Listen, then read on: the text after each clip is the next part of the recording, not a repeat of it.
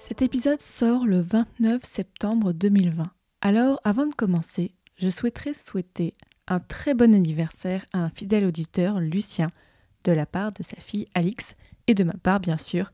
Alors, Lucien, bon anniversaire et j'espère que cet épisode vous plaira. Bonne écoute! Le Moyen Âge est à la mode et j'en suis très heureux parce que je crois que cette époque a été absolument décisive.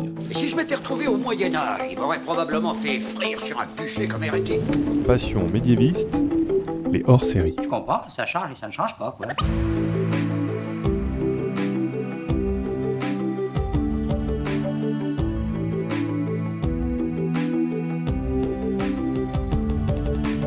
Bonjour à toutes et à tous et bienvenue dans ce nouveau hors-série du podcast Passion médiéviste. Aujourd'hui, nous allons parler du Moyen Âge, du Moyen Âge dans les séries. Nous l'avons déjà fait parfois dans ce podcast, mais aujourd'hui, nous allons consacrer entièrement le hors-série là-dessus parce que j'ai l'honneur de recevoir aujourd'hui Laurent Vissière. Bonjour.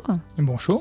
Laurent Vissière, vous avez coordonné avec Alban Gauthier le numéro 78 de la revue médiévale qui parle du Moyen Âge en série. Et Laurent Vissière, vous êtes donc historien et maître de conférences en histoire médiévale à l'Université de Paris-Sorbonne et spécialiste du bas Moyen Âge, si je peux résumer comme ça. C'est ça, du bas Moyen Âge et même euh, du tout début du XVIe siècle. Donc vous avez coordonné ce numéro 78 de la revue médiévale, qui est sorti là au printemps 2020. C'est une revue semestrielle, éditée par les presses universitaires de Vincennes. Et donc dans ce numéro, beaucoup d'articles qui parlent des séries et du Moyen Âge. Donc on va voir des sujets comme le rapport à l'espace et aux cartes, le nord médiéval, les légendes arthuriennes, même les dragons. Et ce que j'ai beaucoup aimé dans ce numéro, c'est que vous parlez autant des grandes séries connues du public comme Game of Thrones ou Camelot, mais aussi des séries un peu plus confidentielles, moi je connaissais pas, comme la série The Bastard Executioner aux États-Unis, et aussi la série Umar ibn al-Kitab, diffusée au Qatar et en Arabie Saoudite. Alors euh, déjà, Laurent Vissière, est-ce que vous pouvez me raconter quel est le but de ce numéro et quel est le but de cette revue? Eh bien, avec Alban Gauthier, qui est spécialiste d'une autre partie du Moyen Âge, hein, on faisait une espèce de complémentarité, on s'est intéressé à cette question des séries et du médiévalisme parce que en fait c'est tout à fait d'actualité et que de plus en plus l'image que nous avons du Moyen Âge, l'image que nos étudiants ont du Moyen Âge est en réalité tirée de ces séries euh, médiévales, médiévalisantes et souvent euh, d'un Moyen Âge très fantasmé. C'est donc euh, important pour nous parce que on ne peut pas lutter à armes égales. Euh, lorsque l'on montre des images du Moyen Âge, on a quelques miniatures, en général de l'extrême fin du Moyen Âge, trois objets qui se courent après, quelques plans d'archéologues absolument incompréhensibles lorsqu'on n'a pas fait de l'archéologie. Et face à cela, euh, nous avons des séries comme Game of Thrones qui montrent des chevaliers en armure, des belles dames avec des tenues du XVe siècle, des dragons, c'est-à-dire un Moyen Âge qui est à la fois celui de la réalité matérielle, de la réalité concrète, les costumes, les décors, notamment les châteaux, et l'imaginaire médiéval, qui est aussi important parce que certains de ces euh, châteaux euh, très extraordinaires, ou des dragons, de monstres, de nains, de gnomes, de géants, en fait, tout cela est directement issu des légendes médiévales qui ont été réactivées à partir du 19e, à partir du romantisme, et qui vont jusqu'à nous. Et ces images ne sont pas forcément mauvaises, elles ne sont pas euh, forcément de contre-modèles. Il faut euh, être capable de les analyser. On demande parfois d'ailleurs leur avis aux médiévistes pour euh, comment vous voyez tel ou tel aspect pour une future série. Donc il y a un véritable enjeu et il faut bien le dire aussi, on a beau être spécialiste du Moyen Âge, on peut être aussi amateur de séries médiévalisantes. Il n'y a pas du tout de contradiction en la matière. Et comment les séries sont devenues des objets d'études pour les universitaires, au point qu'on écrit des articles dessus? Eh bien, euh, ces séries sont devenues des objets d'études à partir du moment où elles ont du succès, à partir du moment où elles touchent un grand public. Elles font partie de la culture ambiante, donc en tant que telles, euh, méritent l'étude. Alors ce qui est intéressant, c'est qu'on peut les étudier d'une manière euh, sociologique, euh, d'une manière euh, vraiment liée au cinéma, à l'art dramatique, mais également on peut les étudier d'un point de vue historique faut se rendre compte que euh, dans l'immense océan des séries actuelles, la question de, l'histoire est présente. Alors, bien sûr, c'est l'histoire contemporaine qui se taille la part du lion, euh, comme toujours, ne serait-ce que parce que c'est quand même beaucoup plus facile à reconstituer, même le monde des années 40, il y a, moins d'efforts à faire euh, que le 15e siècle. Pourtant, en seconde position vient le monde médiéval, ou les mondes médiévalisants, ça serait plus exact. C'est-à-dire que cette période où, enfin période entre guillemets, titille l'imaginaire collectif et remporte un franc succès.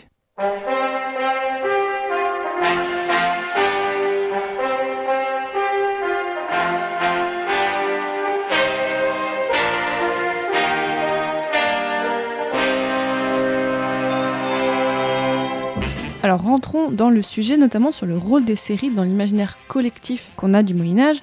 Ce qui est intéressant, c'est que dans le numéro, vous parlez autant donc de Thierry Lafronde, qui est un petit peu une série un peu plus ancienne pour nos plus vieux auditeurs, mais aussi de Game of Thrones. Alors qu'est-ce qu'on peut voir comme grandes évolutions sur la représentation du Moyen Âge, de Thierry Lafronde jusqu'à Game of Thrones?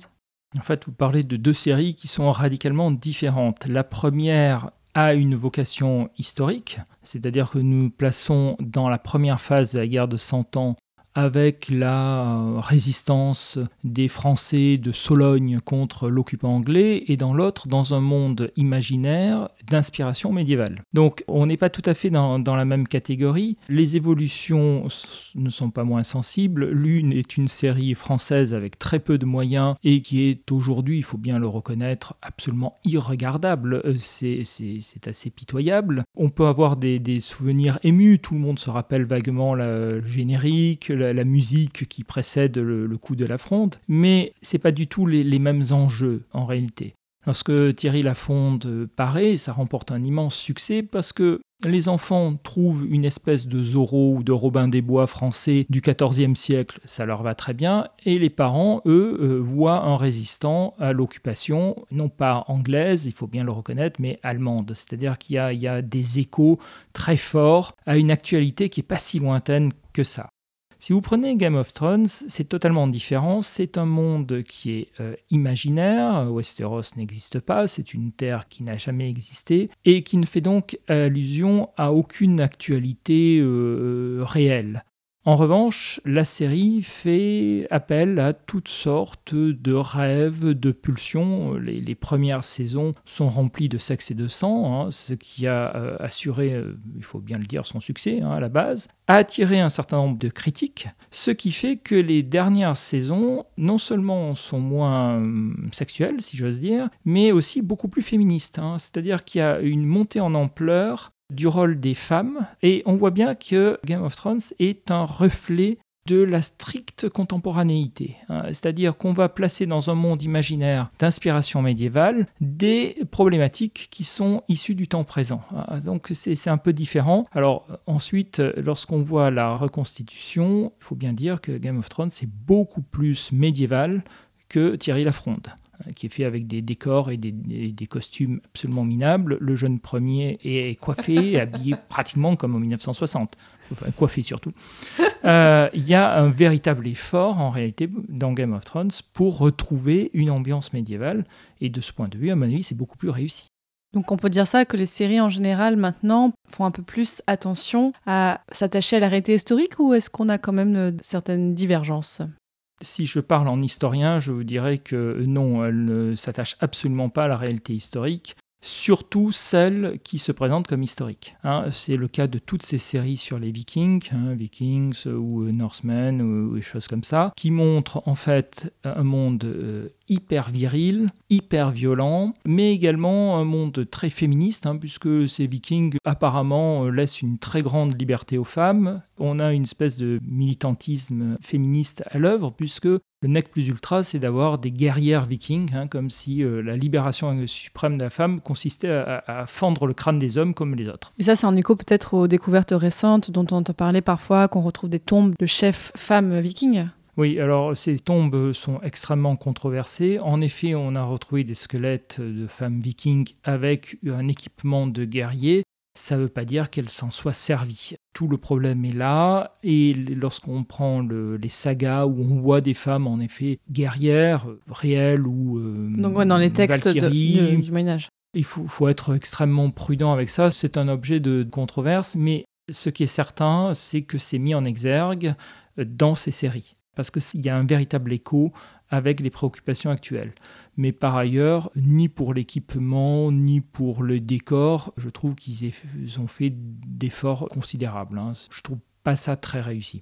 Oui, ils se sont un petit peu en- inspirés. On en a parlé dans dans d'autres épisodes du podcast. Voilà, il y a certains éléments historiques euh, qu'on retrouve un petit peu mélangés à une sauce euh, pour le grand public et pour la télévision, quoi. Ils sont pas très crédibles, ces vikings.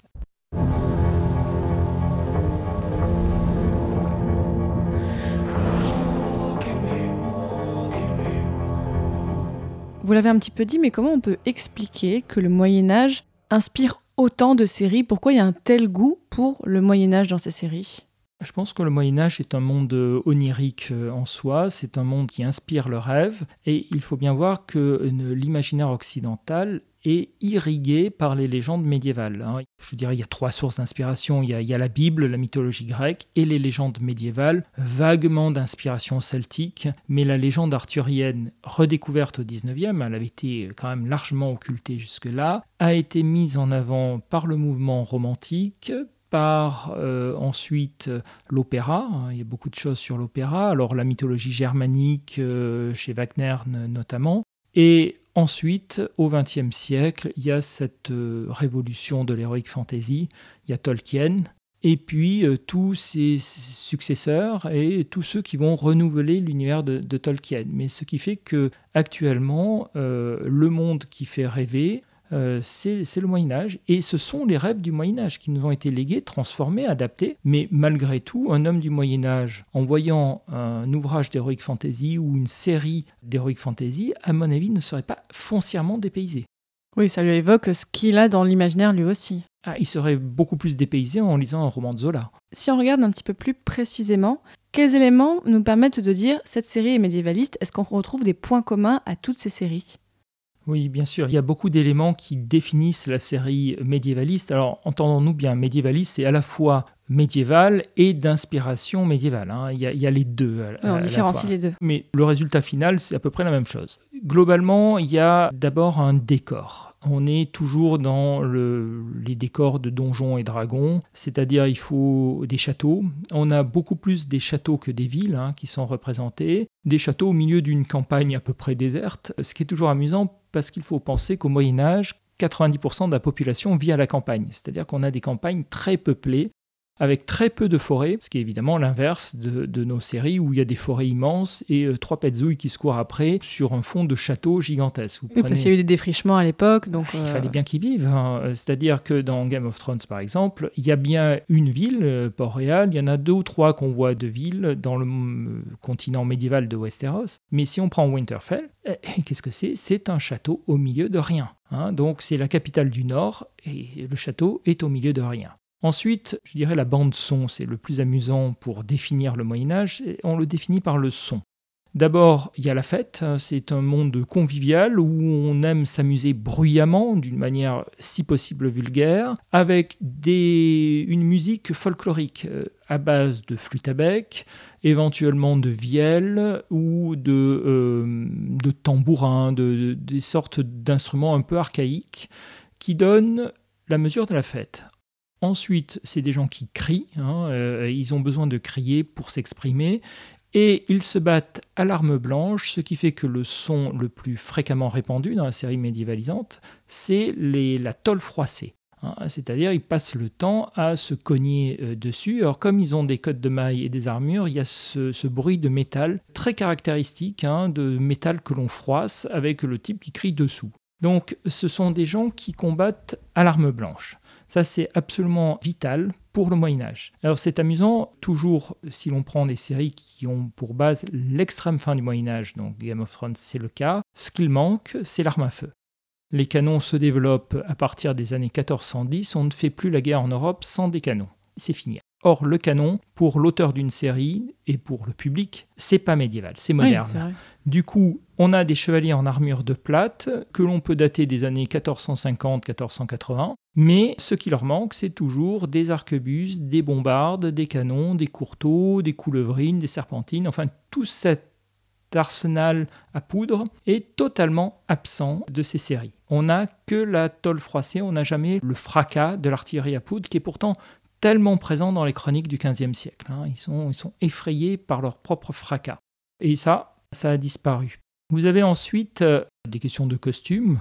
Les costumes, en général, c'est toujours les mêmes. hein. Euh, des armures de la fin du Moyen Âge parce que ce qui plaît aux auteurs, c'est l'armure complète. C'est quand même beaucoup mieux que le haubert, c'est quand même beaucoup mieux que la broigne en cuir bouilli avec quelques pièces métalliques, ça c'est bon pour des paysans à la limite, mais c'est tout. Alors que l'armure complète, si possible l'armure maximilienne, alors début 16e, ça c'est quand même beaucoup mieux, donc c'est toujours ça qu'ils ont sur le dos. Pour les dames, euh, c'est toujours la, mode de Bourgogne des années 1450-1460, avec des coiffures extravagantes, des nains, des robes avec des traînes, des manches très longues et des décolletés vertigineux. Ben là, on a tout ce qu'il faut pour plaire au public. Et d'un point de vue historique, c'est pas faux plus. Hein. Donc ça, ça marche bien. Mais ce qui est amusant de constater, c'est que la mode est toujours une mode du XVe siècle. Quant aux paysans, ils sont toujours vêtus parfois de façon quasi préhistorique avec des peaux de bêtes. Eux, ils n'ont pas évolué.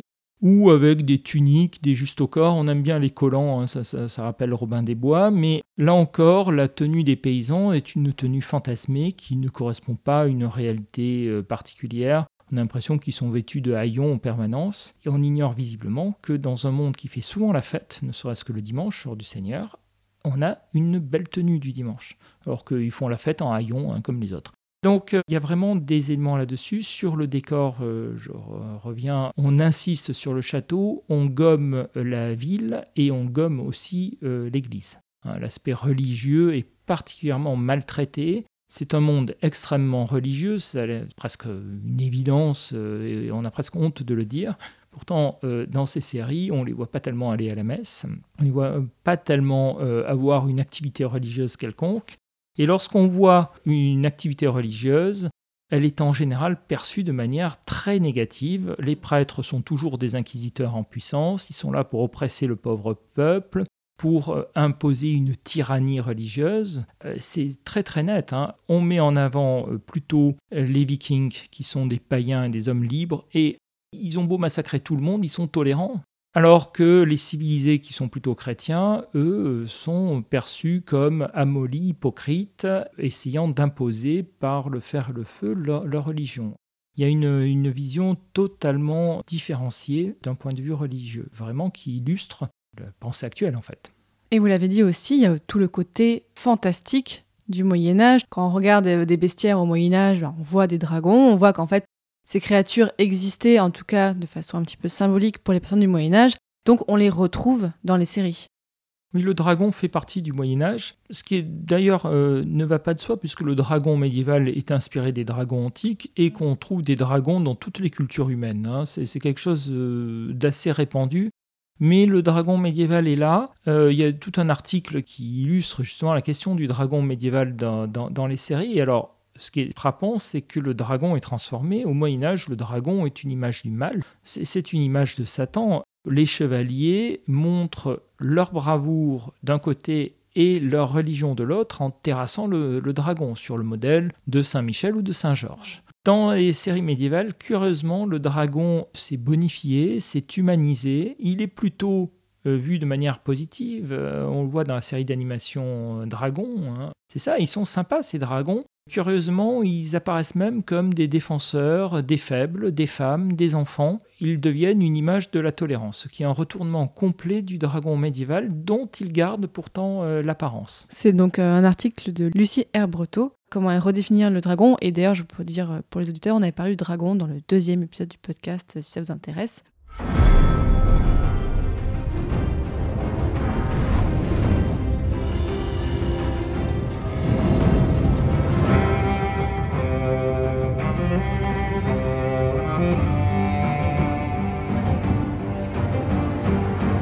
Alors, si on regarde dans ces séries, est-ce qu'il y a vraiment une place quand même pour la réalité historique? Est-ce qu'on a quand même des séries qui euh, s'entourent de vrais conseillers historiques, où on peut quand même reconnaître une certaine volonté de vouloir ressembler, à part bien sûr pour les séries un petit peu fantastiques? En général, euh, les séries dignes de ce nom qui se veulent historiques ont toujours un conseiller historique que j'espère bien payer parce qu'il faut qu'il avale toutes les couleuvres euh, de la réalisation. Hein. C'est-à-dire qu'on ne l'écoute pas, par définition. Au moins qu'il ait des compensations financières.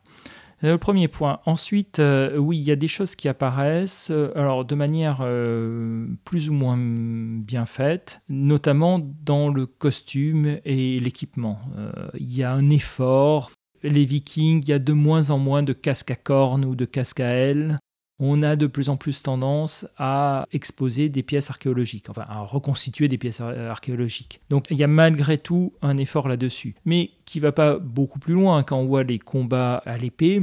C'est des combats euh, trop longs. Hein. Un combat à l'épée, il est court. En général, euh, ça dure pas des heures. Et de toute façon, euh, deux épées qui s'entrechoquent très violemment, il y en a une qui va plier ou casser très rapidement. Donc, c'est pas de l'escrime moderne. Et on est encore très loin de l'escrime médiéval lorsqu'on voit par ailleurs de très beaux combats à l'épée. Hein. Euh, il ne faut pas se priver du plaisir de regarder la série. Euh, j'en regarde aussi. Et si on les regarde avec l'œil du médiéviste, ben, il vaut mieux aller lire un livre, c'est clair. Hein. Donc il faut faire attention à ça.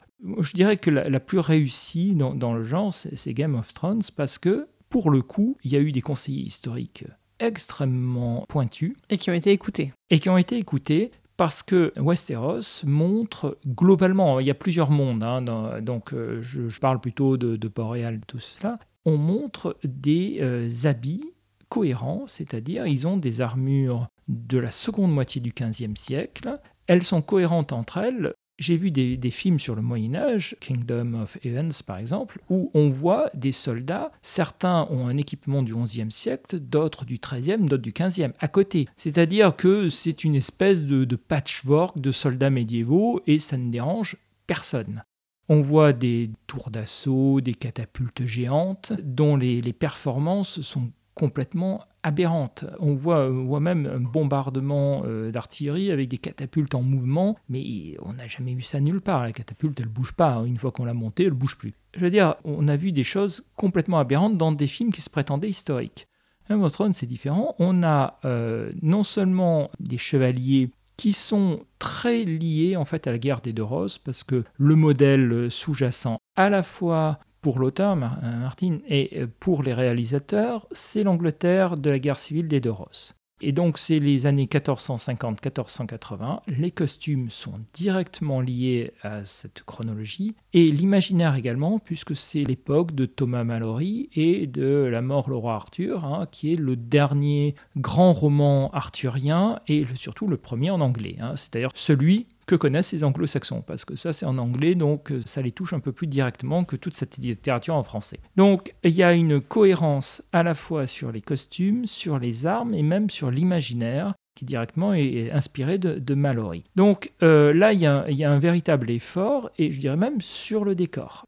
D'un point de vue historique, c'est la plus réussie, ce qui, à mes yeux, est complètement paradoxal, puisque justement, il n'avait pas à être euh, aussi précis. Et donc euh, là, il y a, de ce point de vue, il y a une véritable réussite.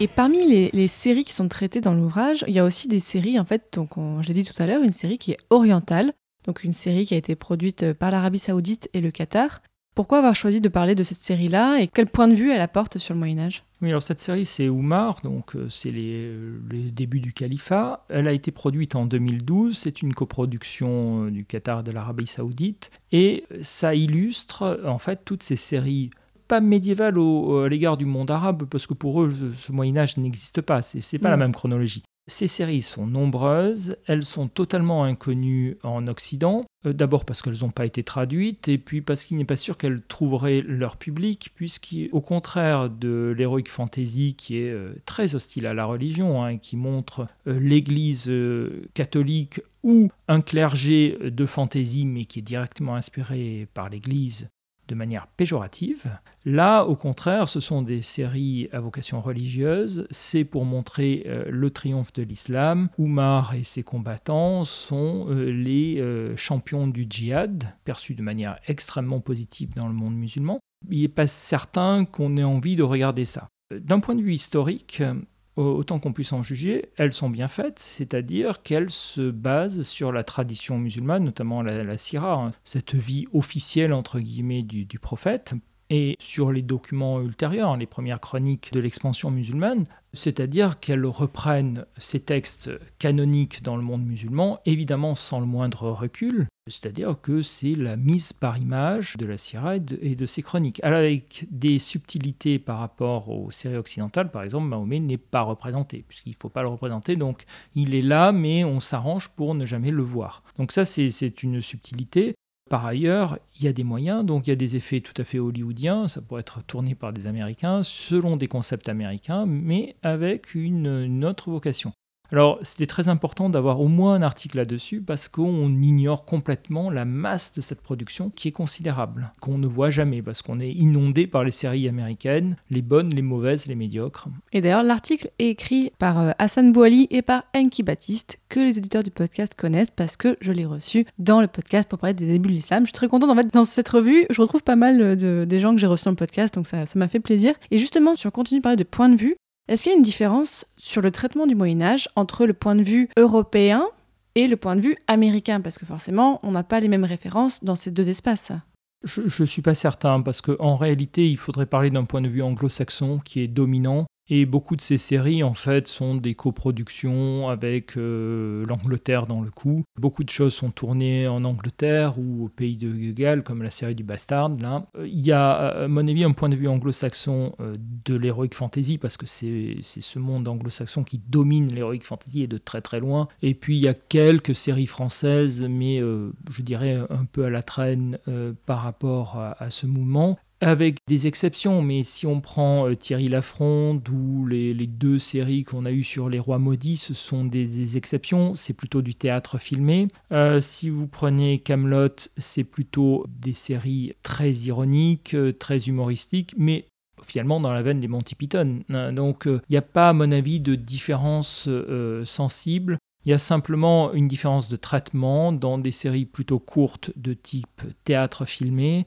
et des séries à rebondissement, à grand spectacle, euh, à grand tralala, qui sont plutôt anglo-saxonnes par l'ampleur des moyens mis en œuvre.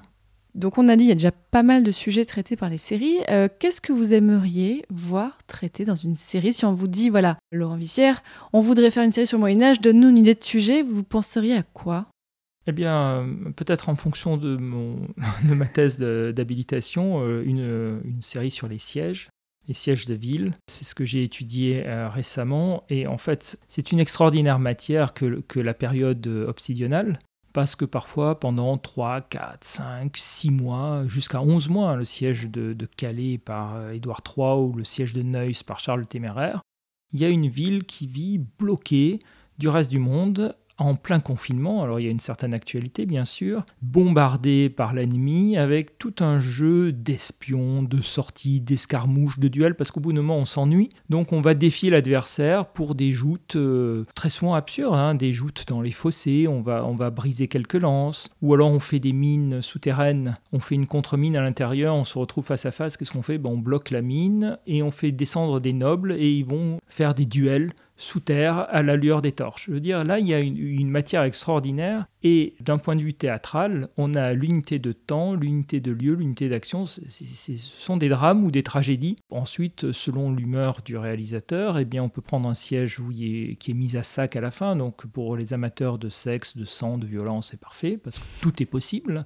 Ou euh, pour ceux qui préfèrent une happy end, eh bien euh, l'armée s'en va, vaincue. À ce moment-là, qu'est-ce qu'on fait? Ben, On sonne les cloches, on fait une procession, on ouvre les portes, on va visiter le camp ennemi déserté, euh, voir s'il n'y a pas des choses à récupérer. Donc là, je pense qu'il y aurait tout à fait matière à des mini-séries. Évidemment, on ne peut pas faire 15 saisons sur un même siège. Moi, je pense qu'il y avait aussi je, pour l'avoir un petit peu euh, regardé récemment, le haut Moyen Âge, il se passe tellement de choses si on pense à Bruno, si on pense à des personnalités comme ça, ou quand on lit les chroniques, effectivement, il y a des rebondissements incroyables qui mériteraient des séries.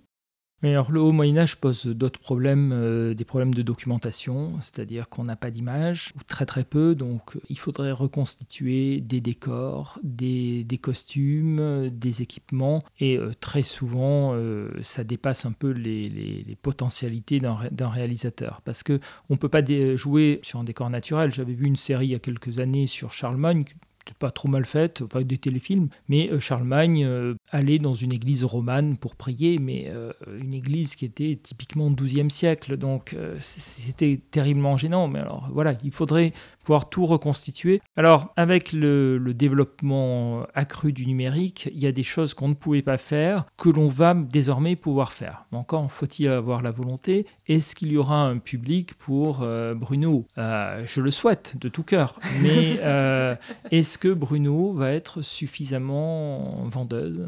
La guerre civile des Mérovingiens est pleine de rebondissements, elle est extraordinaire, mais il faut remarquer que les producteurs sont quand même assez frileux. Il faut que le public connaisse déjà un petit peu pour qu'il se lance dans l'aventure. Donc on tourne très vite en rond. Qu'est-ce qu'ils connaissent? Eh bien, pas grand-chose. C'est-à-dire que même Charlemagne, on a l'impression que ça leur fait peur. Et lorsque vous voyez un film français sur le Moyen Âge, c'est toujours Jeanne d'Arc, parce que pour le coup, ils ne connaissent vraiment rien d'autre. Et ça donne des choses vraiment très bizarres, hein, d'ailleurs. Bon bah écoutez, pour ceux qui veulent savoir un petit peu plus, où est-ce qu'on peut se procurer la revue? Je pense que la revue peut se commander en ligne sur le site de, de Médiéval, Médiéval avec un S au pluriel, et on mettra dans la description de l'épisode, de, toute façon, et sur le site patientmedivis.fr, on vous mettra les liens si vous voulez commander euh, la revue. Parce que vraiment, je recommande cette lecture parce que déjà, en fait, c'est quasiment un livre en fait. On est sur plus de 200 pages parce qu'en plus, il y a aussi au sein de la revue des articles sur d'autres sujets. Donc, par exemple, un article sur les officiers des territoires angevins à la fin du Moyen Âge. Donc, si ça intéresse, allez voir cet article. Mais écoutez, merci. Et, surtout, il y a un autre article sur le médiévalisme. Hein. Oui, bah, écrit par Vincent Ferré, bien sûr, qu'on ne présente plus, qui est quand même qu'on a déjà eu dans ce podcast pour parler de Tolkien notamment. Vraiment, allez lire cette revue, il y a plein de choses passionnantes. Merci beaucoup Laurent Vissière. J'espère que ça a donné envie aux gens de regarder peut-être les séries avec un œil peut-être un peu plus critique et euh, militer de votre côté pour plus de séries sur le Moyen Âge. Ah bah, volontiers, je suis prêt. Et pour les auditeurs et éditrices, allez voir sur le site passionmédiéviste.fr, je vous mettrai plein d'informations. Et je vous dis à très bientôt pour un prochain épisode de Passion Médiéviste. Salut